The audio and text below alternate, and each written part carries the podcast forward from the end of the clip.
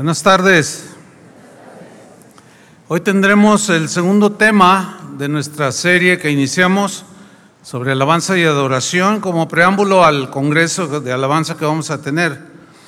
Eh, lo que voy a compartir con ustedes es un estudio que hice yo hace 35 años y lo rescaté de, de ahí del tesoro de las cosas antiguas valiosas, pero ahora es corregido y aumentado. Creo que en YouTube está ahí esta enseñanza que yo repetí, solamente la he predicado dos veces en toda mi vida. Una vez en casa de oración hace, y otra en 1993 en un congreso de alabanza en Argentina, y creo que está por ahí en YouTube. Si me ve así bien chavito, es que así estaba, porque hace más de 30 años de eso. Y tomando, retomando este tema que para nosotros, nosotros creemos que es de los ah, importantes, fundamentales, eh, dado que fuimos creados por Dios para adorarle. Y en las escrituras, el tema pues lo he titulado Siete expresiones de alabanza y adoración. Y fíjese que en las escrituras encontramos cientos, si no es que miles, de referencias, textos o referencias a la adoración a Dios, a la alabanza a Dios a nuestro Señor. ¿Por qué? Pues es que todos nacimos para adorar, fuimos creados para alabanza de su gloria. Y si nacimos para alabar y adorar, y si fuimos creados para alabar y adorar a Dios, necesitamos escudriñar las escrituras para alabar y adorar a Dios con entendimiento. Jesús le dijo a la samaritana, ustedes adoran lo que no saben. Y muchos de nosotros no sabemos o no sabíamos, ahora sabemos un poco más.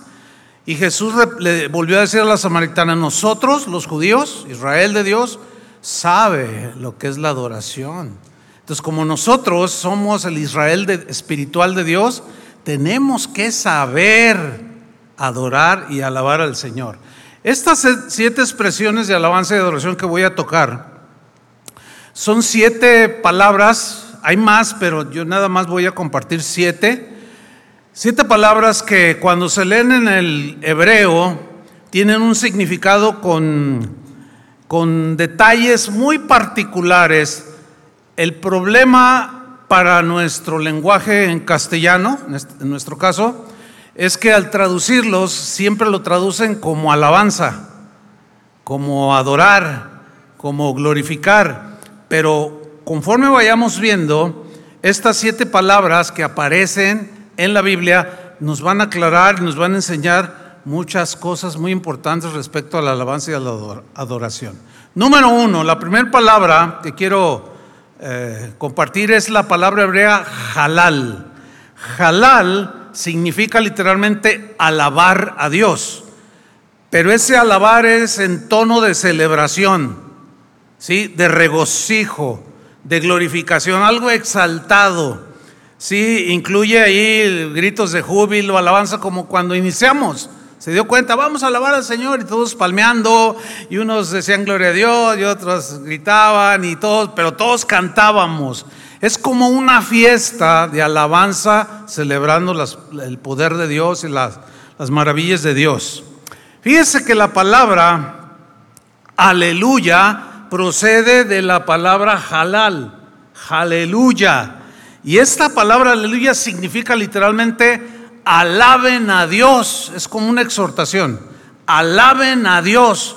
Esta palabra aleluya siempre se expresa cuando hay júbilo, cuando hay celebración, aleluya, decimos, ¿no?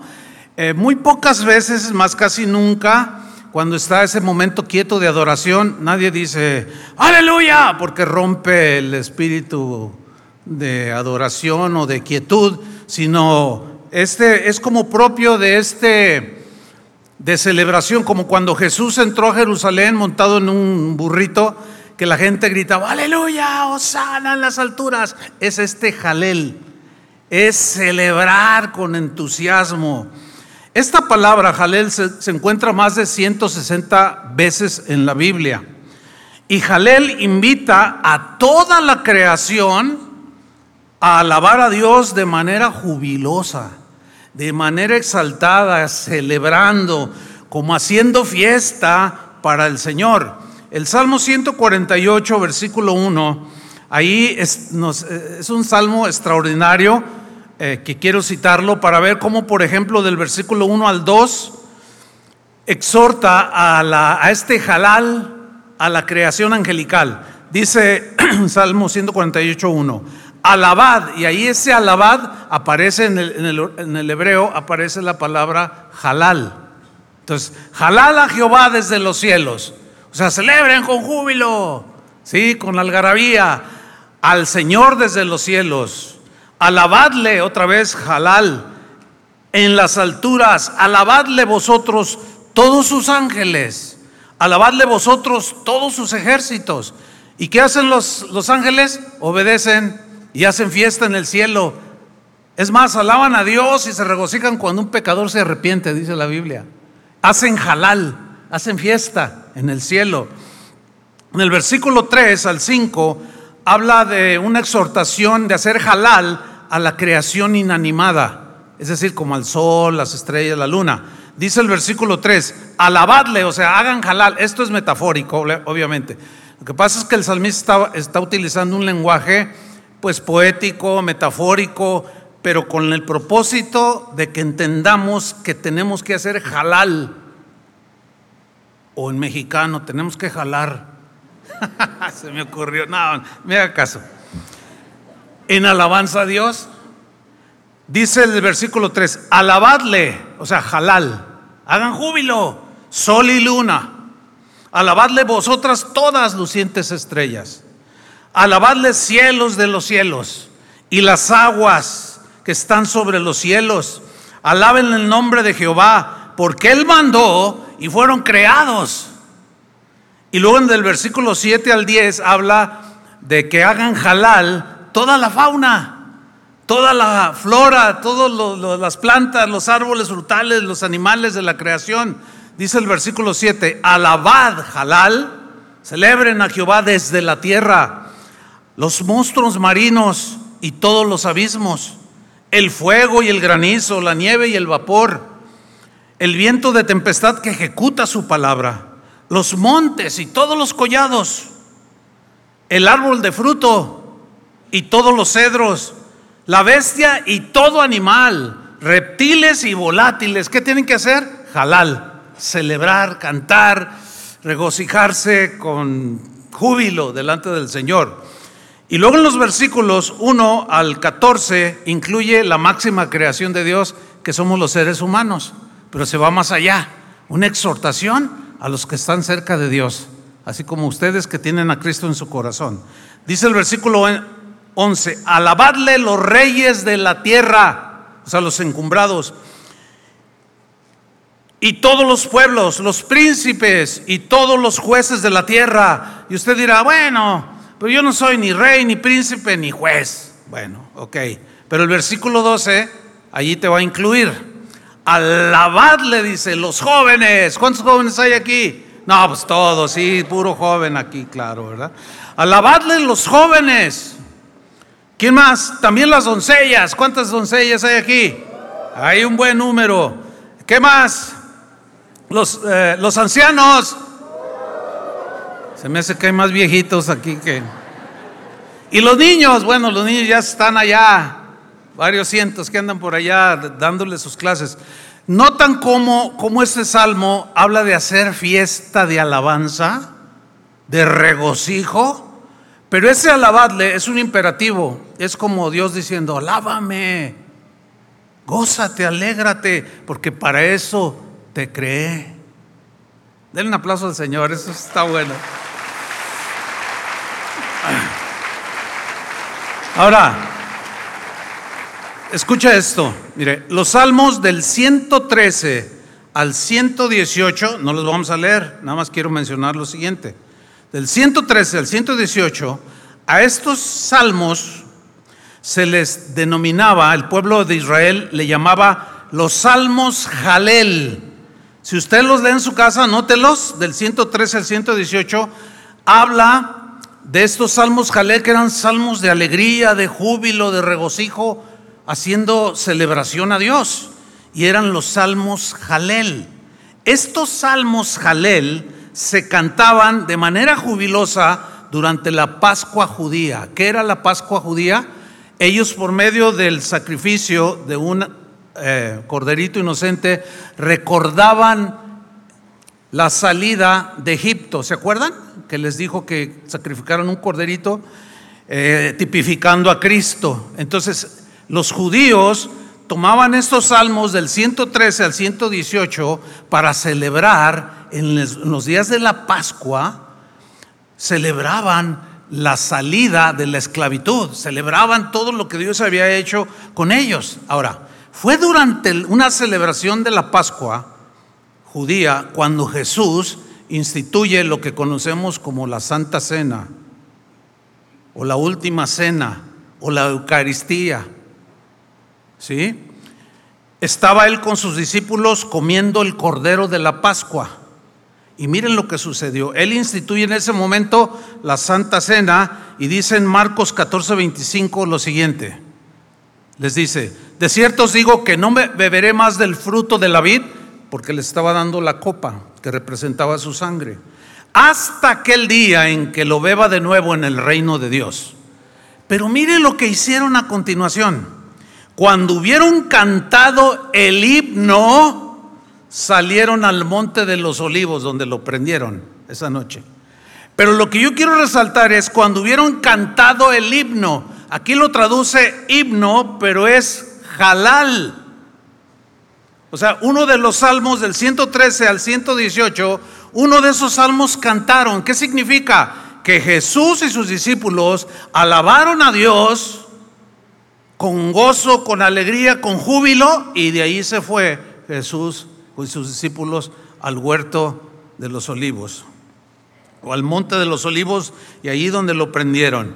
Entonces, si usted notó al principio cómo empezó nuestra celebración, con halal, ¿no?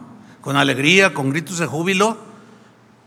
Esa es la primera palabra. La segunda es la palabra yadá.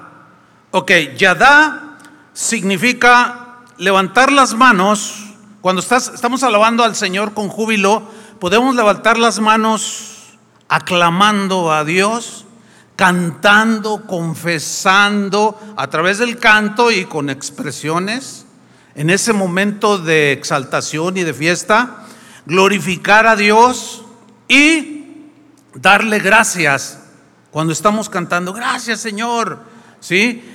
Y como generalmente los seres humanos tenemos tiempos que estamos acá arriba y luego acá abajo, porque la vida así es, la vida es difícil, es dura, y de cuando en cuando tenemos situaciones que afligen nuestro corazón, etcétera.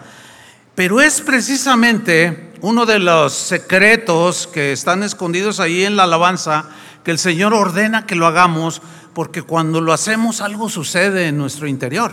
Entonces Yadá es levantar las manos aclamando, dando gracias, aun que estemos en pruebas o a pesar de que estemos en aflicción.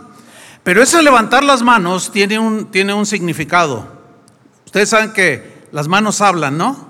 Si yo le digo a uno de los sugieres, ¿qué entendieron? Que me dé agua porque me estoy ahogando, ¿no? Entonces, ah, las manos hablan. Entonces, cuando, cuando nosotros levantamos las manos, ese es el significado de Yadá.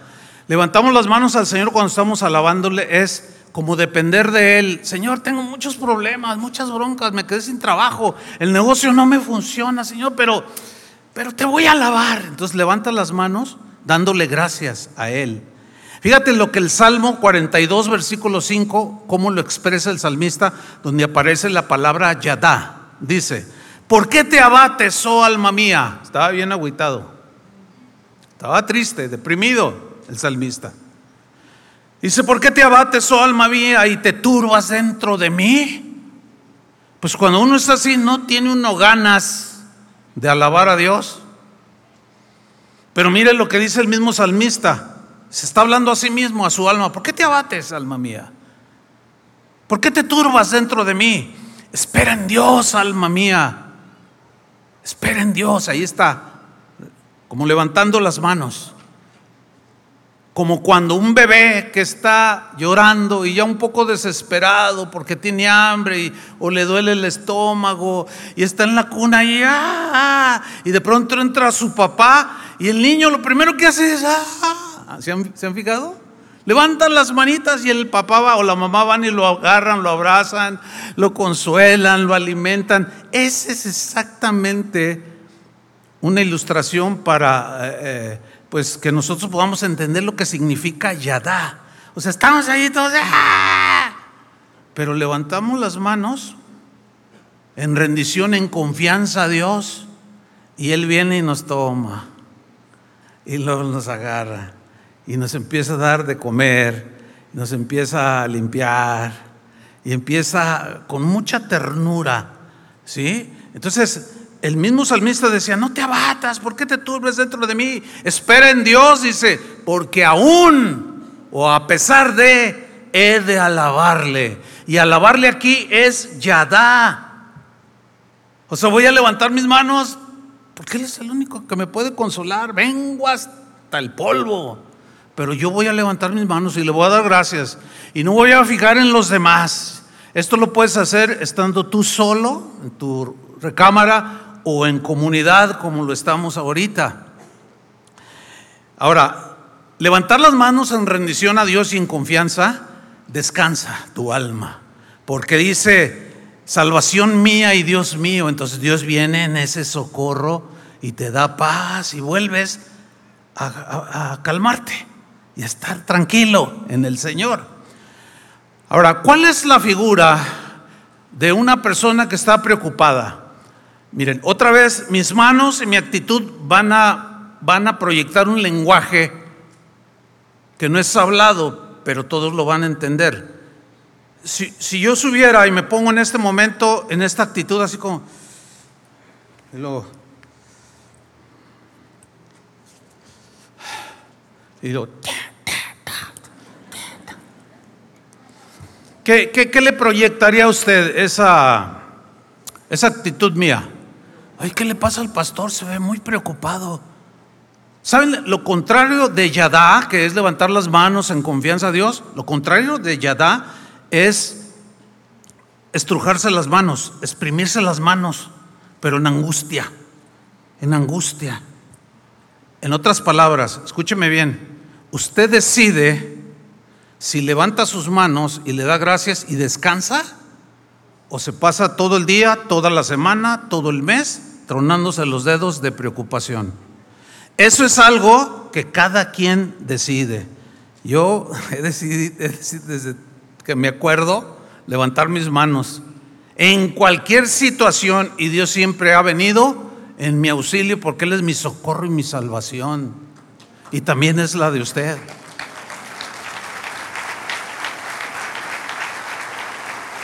Fíjate, el Salmo 35, versículo 16 Allí está proyectado perfectamente esta palabra. Por el contexto nos enteramos. Dice Salmo 35, 16. No eran mis verdaderos amigos. Tenía un problema el salmista con algunos que se le habían levantado allí de enemigos. En realidad, dice el salmista, no los conocía. Me rodearon y me atacaron sin cesar. Me trataron mal. Se burlaron de mí y me mostraron toda su furia. Señor, ¿cuánto tiempo tendré que seguir esperándote? Como que se estaba desesperando, ¿no? Así como la reina Valera le dice, lo traduce, ¿hasta cuándo, Señor? Y a veces así nos pasa. Pero sigamos leyendo. ¿Cuánto tiempo tendré que seguir esperándote? Sálvame, le dice, del dolor que ellos planean causarme. Protege mi vida de esa gente. Ahora, el salmista conoce el secreto, que es lo que el Señor quiere que nosotros recordemos, sepamos y otros por primera vez lo escuchen en su vida. Él sabía el secreto. En el versículo 18 dice, te alabaré. Pero resulta que te alabaré en el hebreo aparece la palabra halal. Es decir, Yo tengo enemigos, me, me, están criticando, me están tirando, se burlan, te critican y en internet, ahí en Facebook ponen lo que sea, no se miden y te dieron duro y estás agüitado. No dan ganas de alabar, pero tú, escucha bien, guarda bien este secreto. Bien guardado para ti, pero también compártelo, aunque sea un secreto. Haz halal. Alaba a Dios a pesar de la situación. ¿Están entendiendo? O sea, celébralo. Una vez alguien me dijo, no, pero yo sí lo celebro, no teniendo ganas, sería un hipócrita. No, eres obediente. Porque, a ver, a ver, ¿a cuánto les gusta pagar su, recibo de, de, teléfono? ¿A cuánto les gusta? A ver, díganme, le estoy preguntando, ¿les gusta pagar su teléfono? Ay, me salieron 4.500. Ay, gloria a Dios, 4.500. ¿A cuántos ha visto así? Sin embargo, si no lo paga, ¿qué le sucede? Se lo cortan. Entonces, como usted tiene que ir a pagarlo, usted es un hipócrita, porque como no le nace, como no siente, no le da ganas, usted va y lo paga y hipócritamente va y paga el teléfono. A ver, explíqueme eso. No, no, no, no confundan. No es hipocresía, no confundan la hipocresía con la obediencia. Si Dios dice, hagan fiestas, celébrenme, hágalo. Porque estos, todos estos hombres de Dios conocían que en sus momentos más difíciles dejaban todo, levantaban sus manos y hacían fiesta. Y alababan a Dios. No llegaban todos ahí. Ay, no, levanten sus manos. No, pues no tengo ganas. Si supieran las que estoy pasando. No, pues así te vas a quedar. Obedece. Levanta las manos. Haz fiesta. En el momento de algarabía y todo, grita todo lo que quieras en alabanzas al Señor. Es ahí donde se vale. Pero fíjense, sigo en el versículo 18, te alabaré, o sea, halal, en tu templo. Aquí está hablando en comunidad. Pero luego viene otro, te alabaré, te alabaré entre la multitud. Y aquí te alabaré es yadá. No es, aunque en español son, son las mismas, pero en el hebreo no. Entonces, Voy a hacer júbilo, alabanza, pero también voy a levantar mis manos. Señor, mira, todos los que me persiguen, Señor, me están diciendo, Señor, no tengo trabajo, Señor, eso, pero yo levanto mis manos en confianza a ti. ¿Están entendiendo, cristianos? Entonces, o lo alabas y tu espíritu se libera, o terminarás y quedarás desesperado estrujándote las manos. Todo depende de ti, de tu obediencia. Así es. ¿Qué van a hacer cristianos? Pues hacer fiesta. A ver, denle un grito de alabanza al Señor. Ah, bien. La tercera palabra, la tercera palabra es la palabra hebrea toda. Toda. Y significa literalmente extender las manos en alabanza, por supuesto, hacia lo alto, como mirando al Señor, ¿sí? De una manera jubilosa cuando está halal, ¿sí? Pero incluye batiendo las manos. Cuando alguien va por ti al aeropuerto, tú vas por alguien que sale todo el montón de gente, la gente le hace así. ¿Te has fijado? Como diciendo, acá estoy. Y bueno, tú bates tus manos como diciéndole al Señor, Señor, acá estoy. Aunque el Señor, por eso es Dios, es todopoderoso. Él ya te vio, Él ya sabe cómo estás. Él ya sabe que andas con la cobija arrastrando. Sabe todo, pero tú estás, pongan mucha atención al mensaje, pero tú estás haciendo lo que Él te dice que hagas. Estás haciendo fiesta, celebración. Aquí estás levantando las manos batiendo las manos, pero aquí incluye un ingrediente. Mientras alabamos, cantamos, tú le das gracias a Dios, con tus manos levantadas, celebrando con los cantos que se están entonando, con agradecimiento lo que Dios te ha dado. Y no solo lo que Dios te ha dado, sino lo que Dios ha hecho en tu vida. O sea, mientras alabas, recuerdas todo lo que Dios te ha dado. A ver, vamos a hacer una dinámica. Vamos a empezar por el lado derecho. A ver, si yo les pregunto, ¿qué les ha dado Dios? Ustedes levanten la voz y díganme, ¿qué les ha dado Dios? Todo, sí, ya sé que todo, pues ya cerramos y nos vamos. No, no, díganme. pues sí, ¿no? O sea, hay, especifíquenme. A ver, ¿qué les ha dado Dios? Salvación, ¿qué más? Gozo, victoria a su hijo. Casi nada, ¿no? A ver, los de arriba, no se duerman, griten desde allá. No, no, no, griten lo que Dios les ha dado. Abundancia. A ver, los de acá. Que Victoria, los de allá arriba. Sanidad, gloria a Dios. A los de acá abajo. Este sí, vienen más. Sus hijos, sus hijos, sí. A ver, los de acá, denles chance a los de acá. Mi niña, dice una hermana, mi niña, le dio una niña.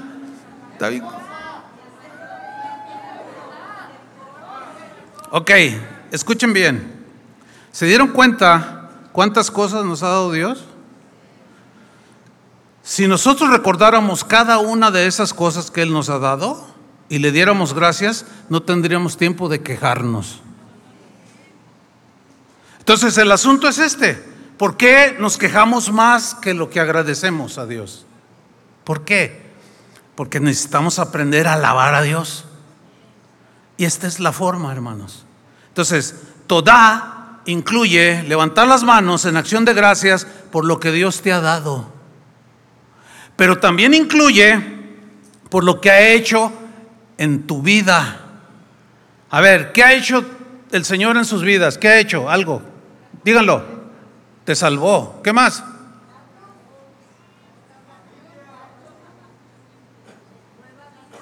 Nueva vida. le dio nueva vida. A ver los de acá, ¿qué? Piénsenle los de acá mientras no se duerman. ok. Gracias por lo recibido y gracias por lo que ha hecho en nuestras vidas. Vamos a hacer algo, vamos a hacer algo dinámico. Dejen todo lo que tienen en sus manos ahí y pónganse de pie. Todos, háganlo. Algunos dicen, no tengo ganas, pero obedezcan. Dos, tres le hicieron, ay, así que estoy bien cansado. Bueno, eh, eh, también hay que aprender a obedecer, porque a veces los directores de alabanza dicen, levanten sus manos. Yo, sé por qué sucede eso, por varias razones. O porque no conocen a Dios la primera vez que vienen y no saben, dicen, bola de locos, dicen. O porque estás en una prueba, en una situación difícil, en una aflicción, y, no, no, no, o sea, no tienes ese entusiasmo. Hay varias razones, pero acuérdense que la obediencia hace un lado todo eso. Cuando un director de alabanza diga, levanten sus manos, ¿qué tienen que hacer los adoradores? Levantarlas. Hace rato lo hicieron. Levanta tus manos, dijo Julio. Y no todos levantaron las manos. ¿Por qué? Porque a lo mejor desconocían esto. Es más, muchos critican, ay, los directores de alabanza, levantan las manos, grita así, ay, a la gente la trae. Pues así dice. Así dice, como que les falta leer un poco más la Biblia. Ahora vamos a hacerlo una dinámica cortita. Levanta tus manos. Ahora, empieza a darle gracias a Dios por lo que Él te dio. Empieza, dile gracias por mi esposa, por mis hijos. Lo que el Espíritu ponga en tu mente, dale gracias por eso. Gracias por el Espíritu Santo, por la salvación. Gracias por el trabajo que tengo, por el negocio, por mi familia. Gracias, Señor, por el Espíritu Santo, los dones del Espíritu. Uf, cuántas cosas podemos, de, de cuántas cosas podemos agradecerle al Señor. Bueno, ok, bajen la mano, no se sienten. Ok, esto lo pueden hacer todos los días. En su casa, en su casa cuando estén ahí con el Señor, porque si van en el camión, en el colectivo y el otro empieza ahí, la gente, o sea, no importa lo que diga la gente, pero como que no es un comportamiento prudente, ¿no? Eso es algo entre tú y Dios cuando nos reunimos. Bien, pero ¿qué cosas ha hecho el Señor? Ahora, levanta otra vez tus manos. es nada más como un ejercicio que, que estamos haciendo aún para la eternidad. Nos va a servir. Ahora, dale gracias a Dios por todo lo que ha hecho en tu vida. El Espíritu te va a poner, te salvó, te transformó, dale gracias. Algunos anhelaban y pidieron con de todo el corazón un hijo, como la hermana que dijo, una niña. Pues dale gracias por esa niña, te la concedió el Señor. Dale gracias por ese trabajo, las cosas que ha hecho, y ha hecho maravillas. A muchos nos ha sanado de enfermedades, otros nos ha liberado de, de hábitos malos, tantas cosas. Gracias Señor. Ahora bajen sus manos. Esto lo puedes seguir haciendo tú. Pero allí no termina el asunto. Con esta palabra toda. Porque también implica levantar las manos con acción de gracias, pero incluye por lo que esperamos recibir. Hay algunos de ustedes que tienen oraciones, peticiones en su corazón porque quieren que se salve su papá, su hijo, el amigo. Quieren, tienen deseos en su corazón. Bueno, levantar las manos, toda, incluye levantar las manos, alabando a Dios, como dándole gracias anticipadamente por lo que Él te va a dar. Ahora levanten sus manos. Dile, gracias Señor por lo que te he estado pidiendo. Y aún después de que me lo concedas, te seguiré dando gracias porque ya me lo diste. Bajen sus brazos. ¿Se dan cuenta que como, como todo va embonando? Que cuando venimos aquí no nada más es porque, ay, ¿por qué cantas? No, pues todos cantan. Ay, ¿por qué gritas? No, pues todos gritan. No, no, no, no, o sea, es con entendimiento. La Biblia dice, hacedlo bien y con entendimiento. ¿Sí? Tomen su lugar. Salmo 50, versículo 23. Fíjate lo que dice este salmo. El que sacrifica alabanza, y ahí alabanza es Yadá o Todá, mejor dicho, Todá, como se parecen. Fíjate lo que dice, retomo, Salmo 50, 23. El que sacrifica alabanza, me honrará. Y sacrificar alabanza, aquí alabanza es, en el hebreo es Todá, o sea, es un sacrificio. ¿Por qué? Porque vengo triste, a lo mejor traigo hambre, trabajé de noche, qué sé yo, y, estoy esforzándome a pesar de mi condición. Pero fíjate lo que dice el salmista, ¿eh? que Dios le dice, el que sacrifica alabanza, me honrará. Y el que ordenare su camino, o sea, se alineare a los caminos de Dios, le mostraré la salvación de Dios. Noten, noten, sacrificando alabanza, a pesar de, levantas tus manos y le agradeces por lo recibido y lo que esperas recibir. Pero también el Señor quiere que tu corazón esté limpio cuando lo hagas y ordena tu camino, ordenas tu camino, ordenas tu vida. Dios la va ordenando, te va ayudando y empiezas a conocer muchas cosas que tienen que ver con la salvación.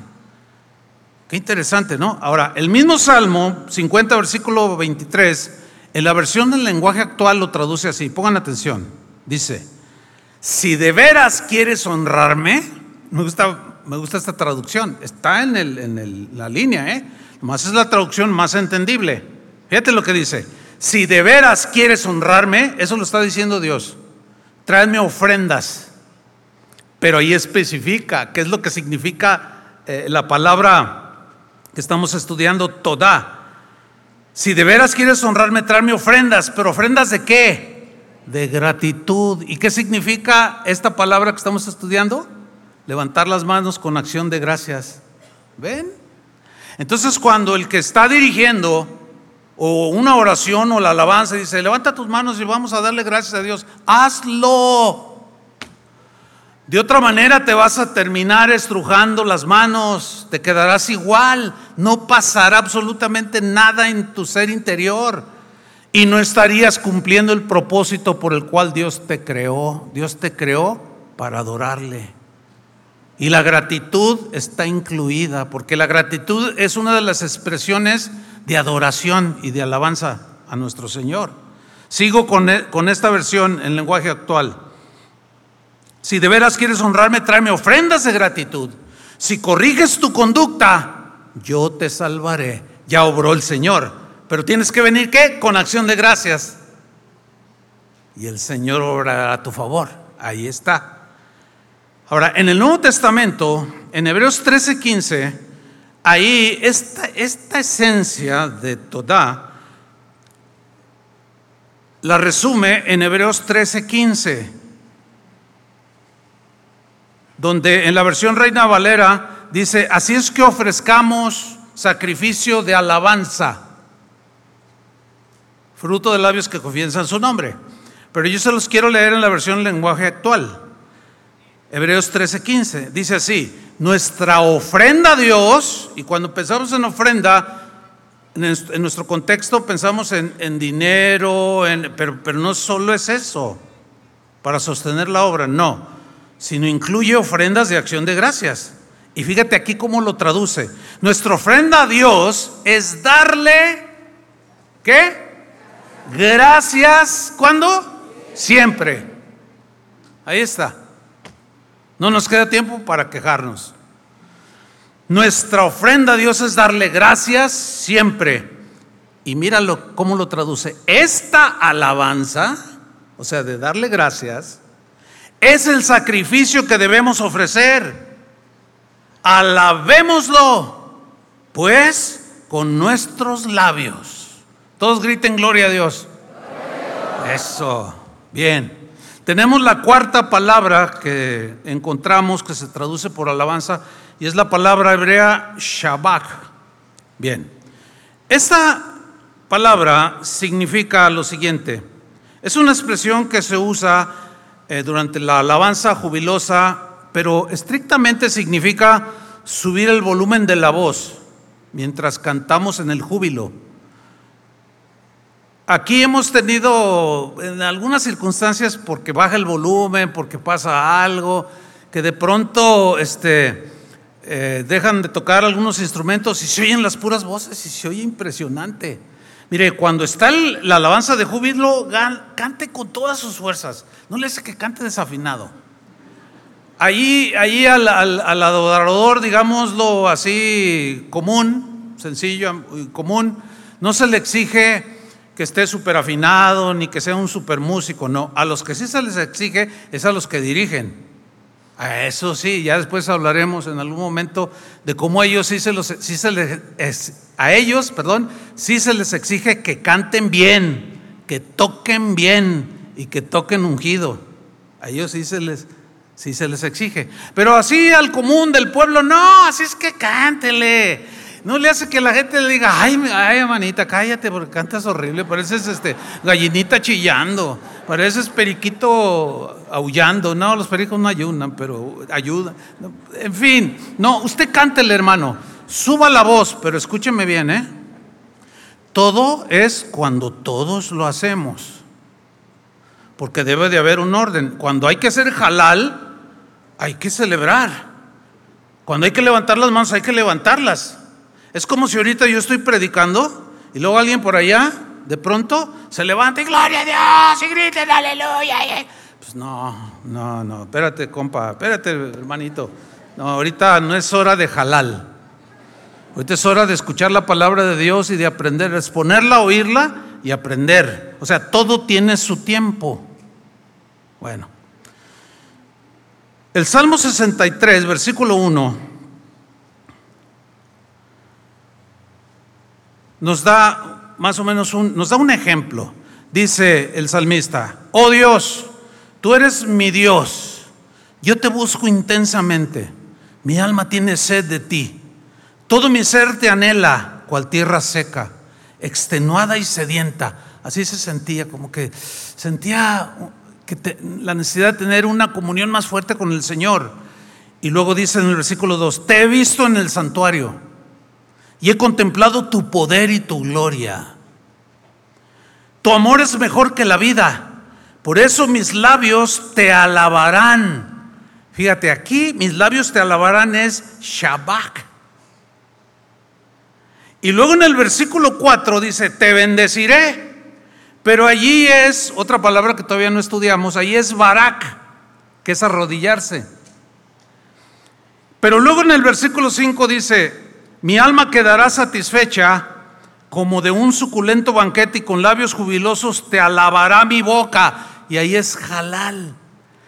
Están notando que todo, todo como empieza con alegría, con júbilo, con celebración, con fiesta, con cánticos, eh, gritos de júbilo, palmadas de aplauso, toda una fiesta.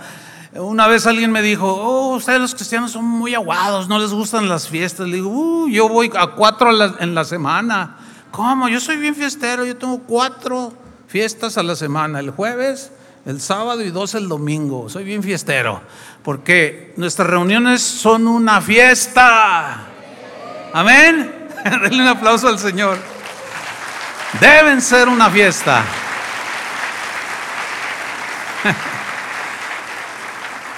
Al fin y al cabo, para eso nos creó el Señor, para alabarlo, pero en esa alabanza también nosotros algo sucede en nuestro corazón.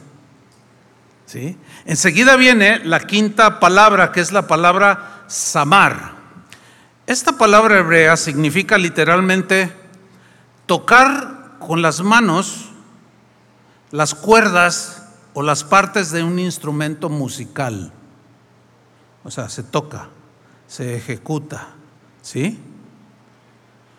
Significa hacer música, pero con instrumentos. Es decir, tomen instrumentos, David inventaba instrumentos. Los inventaba, imagínate. Imagínate que un día Julio dice, inventé esto. Ay, qué tremendo, ¿no? Y de repente, uy, empieza ahí un sonido así bien bonito y dulce. Ay, ¿cómo lo hiciste? Pues lo inventé. Pues así era David. Ese David, el dulce cantor de Israel, lo define la Biblia, inventaba instrumentos. ¿Para qué? Para que con esos instrumentos adornaran la voz, la cubrieran de armonía, de tonos deliciosos y agradables al oído. Eso es bien interesante. El Salmo 30, versículo 4, dice, cantad a Jehová. Y cantar aquí es samar. O sea, en otras palabras, a ver, ya, se, ya están reunidos, pues agarren sus instrumentos, los que saben ejecutarlos, por supuesto, y cántenme. Entonces agarran sus instrumentos y comienzan a cantar. Cantad, samar a Jehová, vosotros sus santos los que hemos sido limpiados con la sangre de Cristo. Y luego dice, y celebrad. Qué interesante, ahí celebrad es yadá. Levantar las manos, batirlas, darle gracias en memoria de su santidad. O sea, todo eso lo estamos proclamando. Si ustedes notan, el noventa y pico de los cantos que entonamos en la congregación son, son este, la palabra cantada. Y, hoy, hasta, bueno, ya de, hace un tiempo para acá, todos los cantos que entonamos, todos son composiciones de los que usted ve aquí arriba. O sea, cantamos nuestros propios cantos, celebramos, hacemos fiesta y tocan instrumentos los que tocan. ¿Sí? Fíjate, la palabra salmo se deriva de samar. Y salmo Literalmente significa cantar alabanzas acompañado de instrumentos musicales. Ahora, aquí quiero hacer una anotación. En el cristianismo, por X razones, ya en algún momento hablaré más sobre este punto, pero en el cristianismo actual, no siempre fue así, pero así se ha derivado, hay una controversia porque algunos cristianos dicen que no se debe de, usar ningún instrumento para alabar a Dios. Y otros opinamos que sí podemos, porque está ahí en la Biblia. Yo creo que hay más apoyo de que podemos usar instrumentos a que no se usen. Algunos dicen, es que en el Nuevo Testamento ya no se mencionan. Bueno, eso es lo que dicen, ya veremos que sí hay. menciones a los instrumentos en el Nuevo Testamento para alabar a Dios. Pero bueno, ahorita yo no quiero entrar en esa controversia. Yo quiero, estoy definiendo nada más, porque por ahí puede haber alguno que pueda ver algún video de alguno de estos predicadores o pastores o maestros que dicen, no, son abominación, la batería es del diablo. No, es de nosotros, al menos eso es de nosotros. Eso no es del diablo. El piano es del diablo, no. El piano es de todos porque se compró con los fondos de la iglesia. Así es que, bueno, y además si fuera del diablo, pues le dan unos pianos ahí, se lo aporre a Julio, pero sí, bonito. Pero, pero ya, ya, ya, hasta ahí le paro ya. Con el asunto de los instrumentos. Bueno, cuando cantamos usando instrumentos musicales, escuche esto, la alabanza se intensifica. Es decir, se resaltan, o sea, como que va en un, en un crescendo, en, un, en una, empezamos de, menos a más, va, aumentando de intensidad, las voces empiezan a, subir el volumen, las armonías, luego los instrumentos se escuchan, los, los instrumentos de viento, de cuerdas y de percusión, eh, y empiezan las acciones de gracias, los cantos, tocando estos instrumentos, y de esta manera expresamos nuestra alabanza al Señor. Ahora, tocar instrumentos con la unción de Dios, en el caso de los músicos cristianos, es algo muy importante. Suceden cosas tremendas en el ámbito espiritual. La Biblia habla de que David era un músico, un dulce cantor que tocaba instrumentos. Y como dije hace un rato, no solo los tocaba varios, sino que los inventaba. Y los tocaba y con ellos alababa a Dios. Y producía sonidos, tonos melodiosos, deliciosos al oído, pero luego con su voz. Lo envolvía, envolvía su voz con, con los, el sonido de las arpas, las cítaras, etcétera y, sonaba hermoso. Y eso subía al Señor y Dios lo aceptaba. Hay un caso en 1 de Samuel capítulo 16 versículo 23, cuando el rey Saúl, que era bien mala onda, era bien desobediente, entre otras cosas, era muy desobediente, entre otras cosas, y hacía lo que quería, y, en fin, Dios no estaba muy contento con él.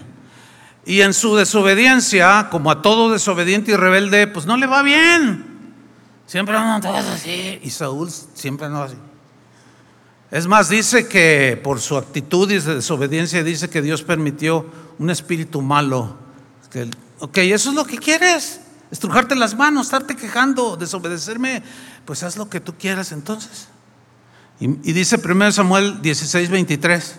Y cuando el espíritu malo de parte de Dios o que Dios permitía venía sobre Saúl, lean con atención, David tomaba el arpa y tocaba con su mano. Y Saúl, miren lo que, lo que sucedía. Y Saúl tenía alivio y estaba mejor. Y el espíritu malo se apartaba de él. Oiga, pues, ahí cómo, cómo, a ver, a ver, explíquenos, pastor. No, yo les puedo dar toda una enseñanza de, este punto. No va a ser ahora porque estoy dándoles siete palabras, ¿no? Expresiones. Pero hay algo, hay algo en la música de Dios, hay algo en la música ungida, cuando el, el músico ungido toca ungido, que su vida está de acuerdo a los parámetros de Dios y que con entusiasmo y deseos y entendimiento adora a Dios y cuando ejecuta y canta, algo pasa en los saúles que llegamos todos así. Es más, hasta hay estudios que a los animalitos cuando andan así bien acelerados les ponen cierta música instrumental y se calman. Lean ahora, hoy con eso, las redes como el Google tiene su, su pro. Hay muchas cosas buenas que podemos sacar. Búsquenlo ustedes por ustedes mismos. Pongan ahí en, Google, pónganle algo así como efectos de la música en el ser humano.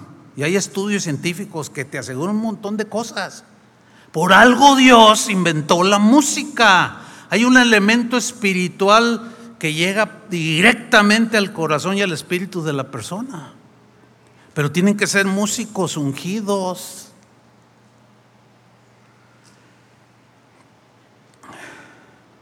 Qué importante es que los músicos toquen bien. Es importante. Pero que lo hagan con la unción de Dios. No solo es tocar por tocar, es tocar bien y con la unción de Dios. Leí una historia hace un tiempo de, acerca de Beethoven y se cuenta que en una ocasión él estaba dirigiendo una orquesta y de pronto ah, él hace así, no, no, no, no, paren, paren, paren. Y todos, todos, la orquesta era una sinfónica que estaba dirigiendo, se, se quedan callados, ¿no?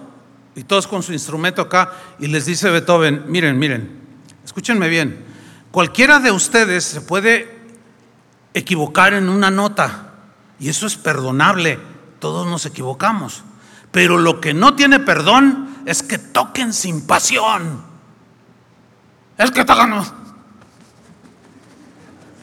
Dicen, no, si no vas a tocar bien y con pasión, mejor no toquen. Órale, yo no soy Beethoven, pero y tampoco les voy a decir así, si no, todos abajo. No, porque pues no. Pero, pero pues ahí agarre cada quien lo que tenga que agarrar. O sea, de verdad, afinen su instrumento, límpienlo, cuídenlo, afínenlo, cámbienle las cuerdas, por el amor de Dios. Háganlo bien. Ustedes canten desafinado y todo lo que quieran nos dan chance. Pero a los que están acá adelante no. ¿Se dan cuenta de la importancia de cantar ungido y tocar ungido? Les estoy hablando los de aquí y los de alabanza de aquí. ¿Se dan cuenta de la importancia? Una vez, déjenme contarles una historia. No pensaba contarla, pero lo voy a hacer. Me invitaron a predicar a Oaxaca. Y llegamos, y era en un pueblo, las afueras de un pueblo, pero habían convocado muchísimas iglesias. Y llegamos directamente a la hora de predicar. Y el lugar era como para unas 500 personas, pero cuando llegamos ya estaba lleno. Y afuera había como 1500. Una cosa bien especial, ¿no? El pastor estaba feliz. Entonces yo, oiga, pastor, le digo, oiga, ¿qué onda? Dice, pues, ¿qué hacemos? Pues le digo, saque estos de aquí y allá. Como era afuera del pueblo, pues en el campo y había árboles y todo, pues afuera, saquen las bocinas. Yo nomás iba a predicar. Yo no iba a dirigir ni nada. Yo nomás, a mí nomás me invitaron a predicar. Pues sí, sacaron todas las bocinas y ya aprobaron y todo, y ya había una multitud, eran un par de miles de personas. Y se acercaba la hora que iniciaba y no llegaban los de la alabanza. Y no llegaban. Y el pastor bien desesperado.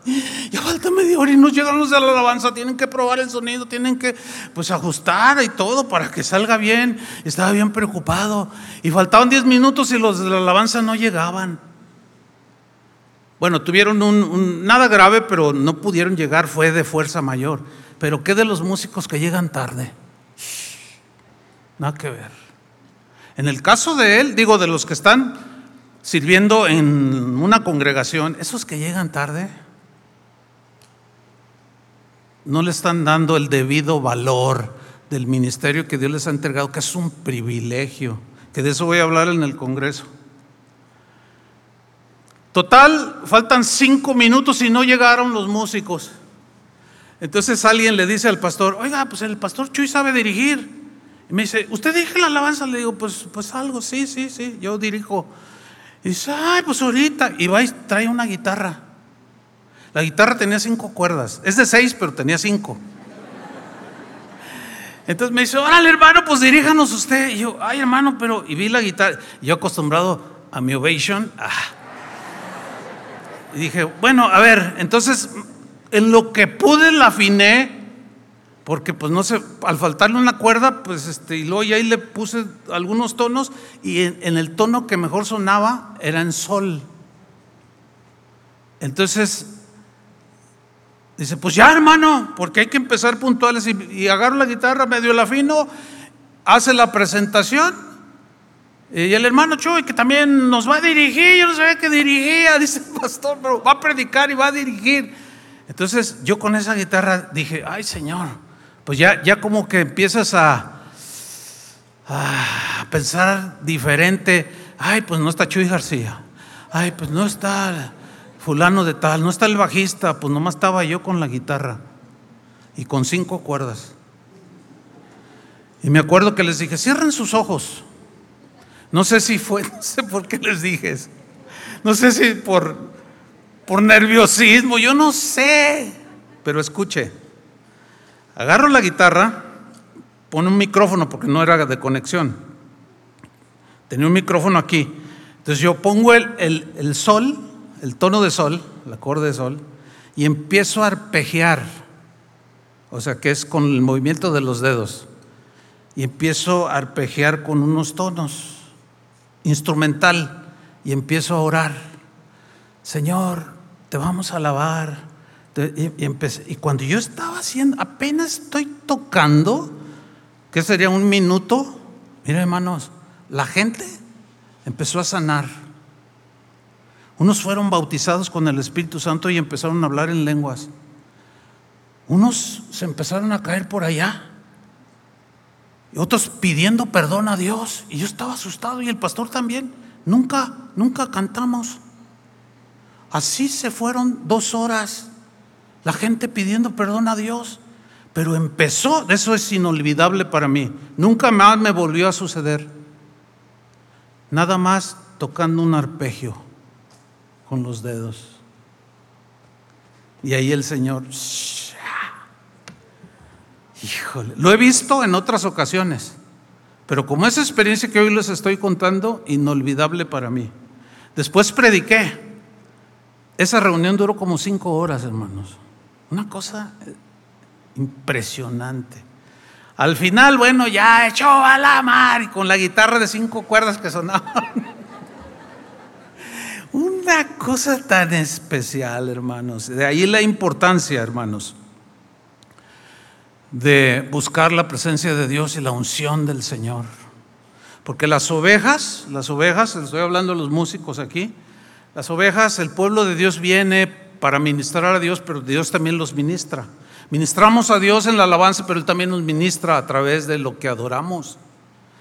Yo lo he dicho en otras ocasiones, cuando yo llego, voy llegando, a veces hay gente que viene caminando, yo los veo de diferentes direcciones, y, y, a mí se me hace injusto que un músico no se prepare, que un predicador no se prepare para alimentar o ministrar a Dios, porque las ovejas que son ustedes, ustedes valen la sangre de Cristo.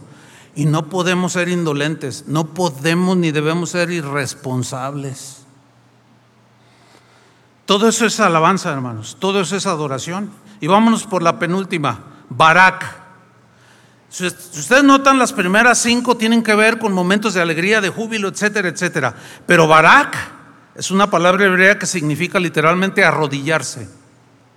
Allí, si ustedes notan, ya va bajando la intensidad de los júbilos, los gritos, los aplausos, etcétera.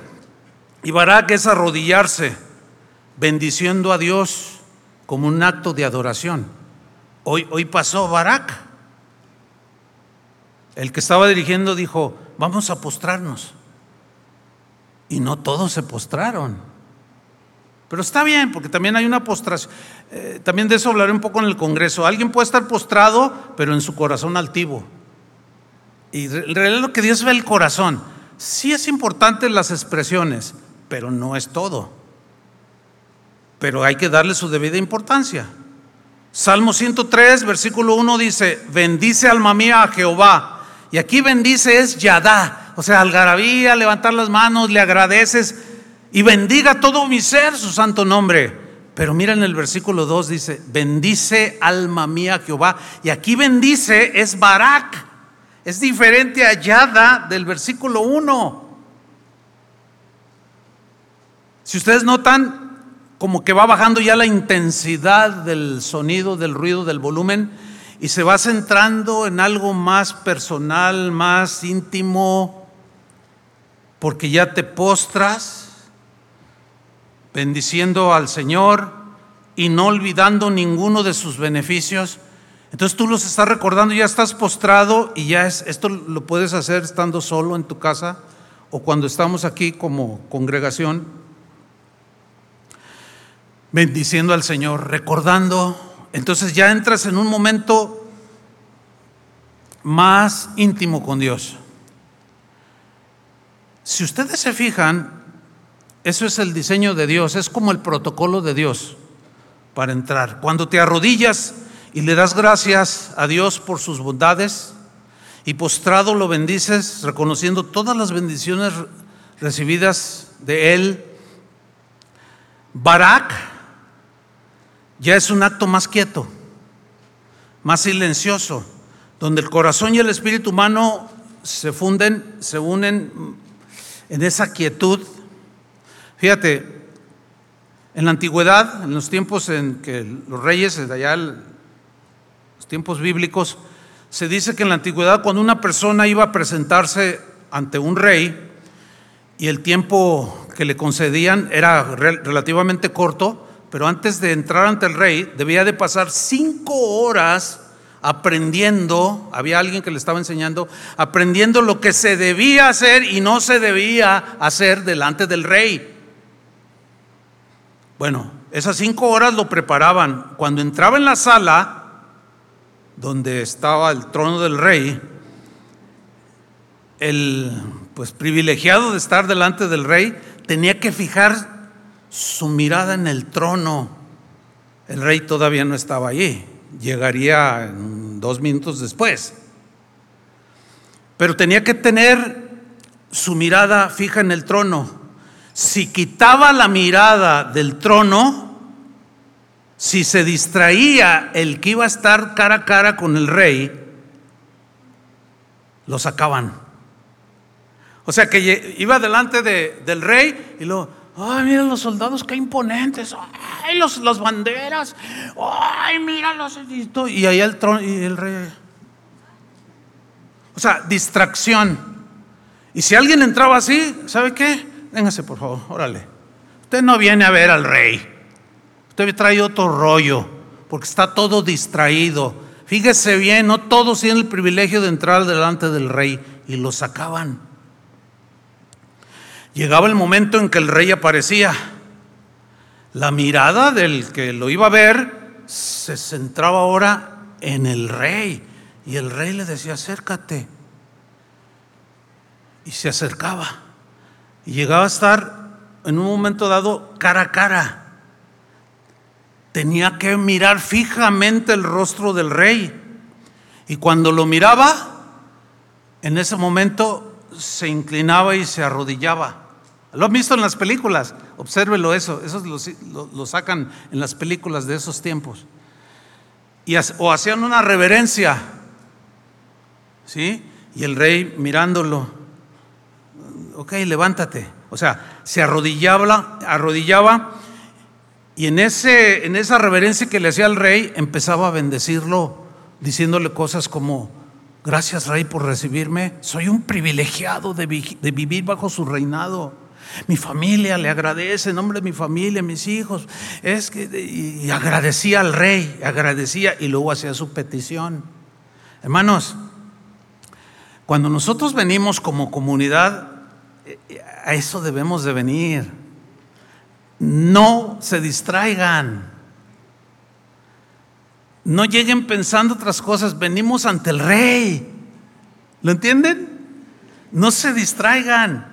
Por eso es que somos, eh, al, entender esto, muchas veces ustedes han sido testigos, a veces no es que me guste así, esa no es mi, mi manera ni como yo pienso que debe suceder, pero a veces hay desórdenes, por ejemplo, es un desorden que está la gente en adoración, ya Barak, arrodillados, o en una profunda meditación de adoración, o algunos así, y alguien llega de allá afuera, llegó tarde. Para empezar, llegó tarde.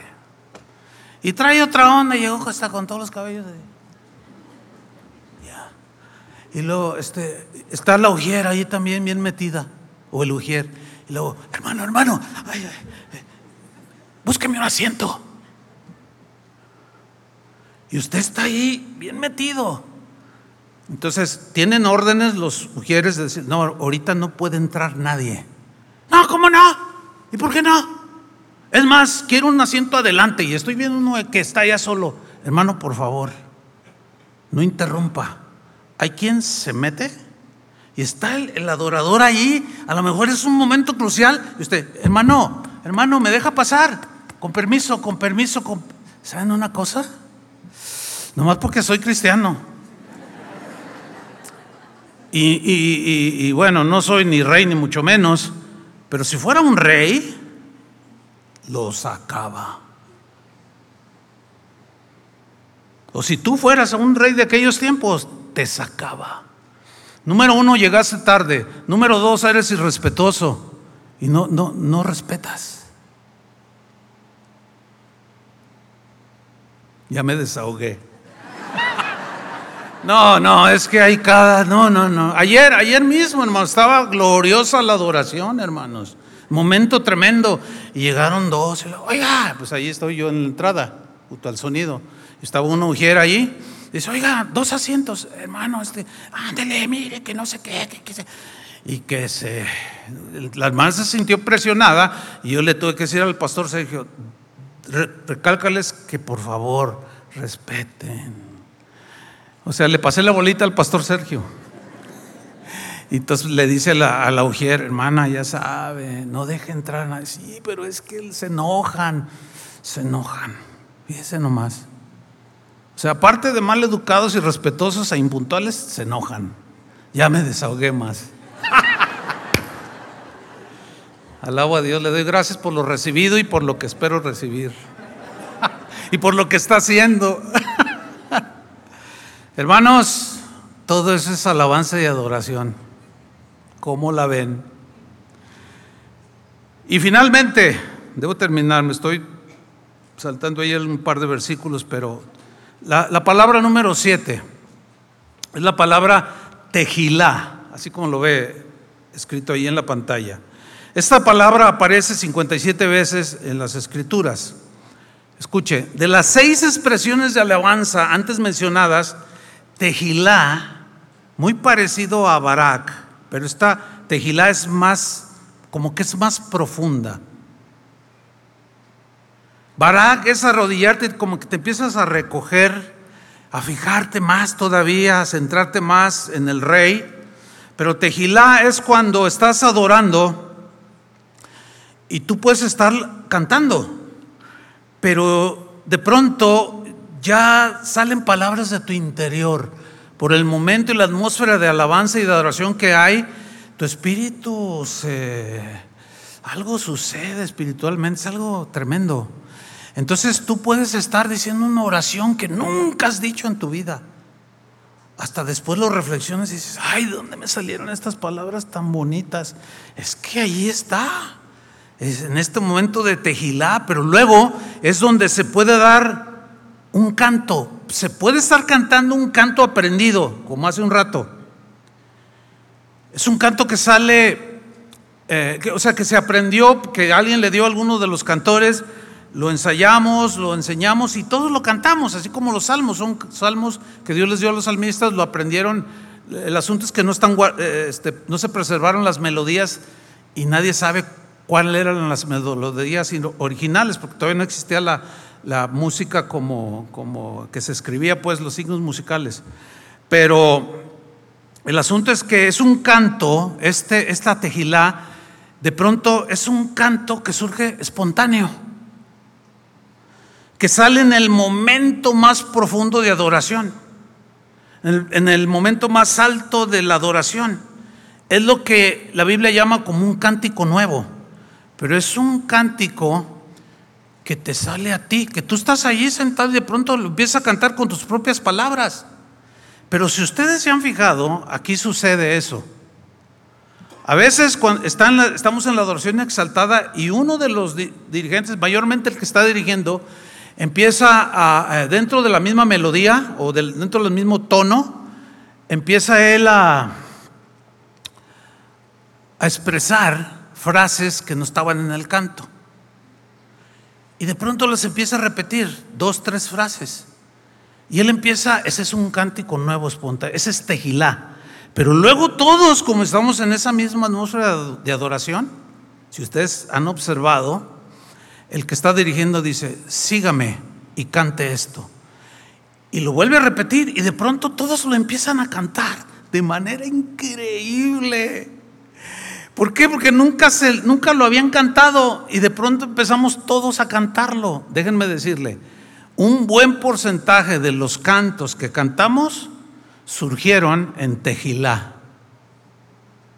de manera personal y aún en comunidad. Algunos cantos surgieron mientras yo o otro de los predicadores estaban, estábamos predicando. Por ejemplo, ahorita Dios les puede estar dando un canto a Julio, a, alguno de los cantores, le puede estar dando un canto. Eso es tejilá, eso es algo, no es aprendido, es espontáneo.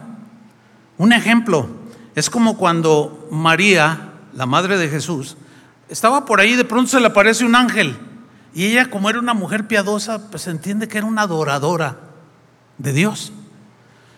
Es probable que ella hubiera estado orando, no, no le especifica la Biblia, pero, pero se le aparece el ángel le dice, bienaventurada eres, porque de ti nacerá el Salvador del mundo. Y miren, en Lucas 1.46, después del anuncio del ángel, ella canta lo que vamos a leer. Es un canto que se conoce como el Magnificat, que es magnificar a Dios por lo que estaba haciendo e iba a ser en María, en su vientre, a darle ni más ni menos que al Salvador del mundo. Entonces rompió el canto nuevo, ¿entienden? El canto espontáneo.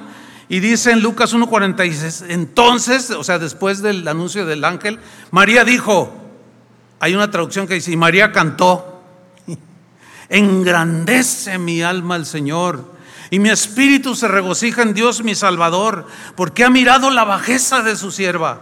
Pues he aquí, desde ahora me dirán bienaventuradas todas las generaciones, porque me ha hecho grandes cosas el poderoso. Santo es su nombre y su misericordia es de generación en generación a los que le temen. Hizo proezas con su brazo y se suelta en un canto espontáneo. Este tejilá y canto espontáneo se puede dar incluso en el halal, como cuando Israel sale de Egipto, vienen detrás los egipcios y el mar rojo los cubre y los, los destruye. Entonces María con esa victoria que tenían, dice que de pronto María, la hermana de Moisés, tomó un pandero y les dijo a las demás doncellas, tomen panderos. Y agarraron los panderos y empezaron a danzar y empezaron a cantar. Ha echado a la mar al, jinete y al caballo, los malos. Ah, y nosotros, bueno, alguien le puso melodía, echó a la mar quien los perseguía. ¿Se acuerdan de ese canto? Ya antiguito. Y todos, la, la, la, la, la, y todos danzando y brincando. Así fue. ¿Por qué no tiene que ser igual? Por eso yo les decía, aquí es una fiesta constante. ¿Por qué? Porque yo veo una fiesta, pero esa fiesta al final termina en una tejila, en una fusión de adoración. Y después viene la administración de Dios con la palabra. Ah. Hasta aquí, por hoy.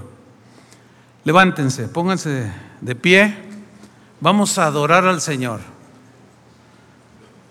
Bueno, sirve para dos propósitos. Un, levante sus manos y estírese, porque ah, de todas maneras lo hace. Ok, en base a todo esto antes dicho, cada vez que usted venga a este lugar, ya sabe a lo que viene. ¿Cuántos dicen así es? Ya sabe lo que viene.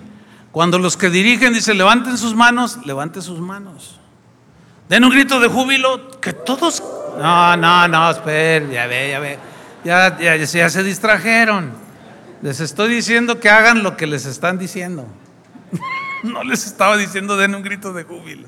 Pero bueno, bueno, estamos aprendiendo. Ok, está, bien, no, pasa nada. No, hagan caso de los que dirigen. O sea, no digan, hay otra. Eh, no, hermanos, no. Así no son las cosas. Tenemos que hacerlo con entendimiento. Así es que siempre que vengan, esperen llegar a una fiesta donde tú vas a participar. Hay gente que dice, ay no, yo no, a mí me da pena, ay, pero los vas a ver bailando como trompo chilladores en las fiestas del mundo. Y así, ay, ja, ja, uh. Hay gente que dice, no, no, no, en la iglesia tenemos que estar bien quietos. Los ves en el fútbol y ¡ah! celebran allá con halal y aquellos hasta te cobran por entrar. Malos entendimientos. Levanta tus manos, cierra tus ojos y dile, Señor, gracias por enseñarme a adorarte, porque lo voy a hacer por toda la eternidad. Y quiero hacerlo para finalizar esta reunión, Señor, y de aquí en adelante con más entendimiento en mi espíritu, en mi mente. Cada vez que venga o cuando esté solo, con más entendimiento podré adorarte y hacerlo con todo mi corazón.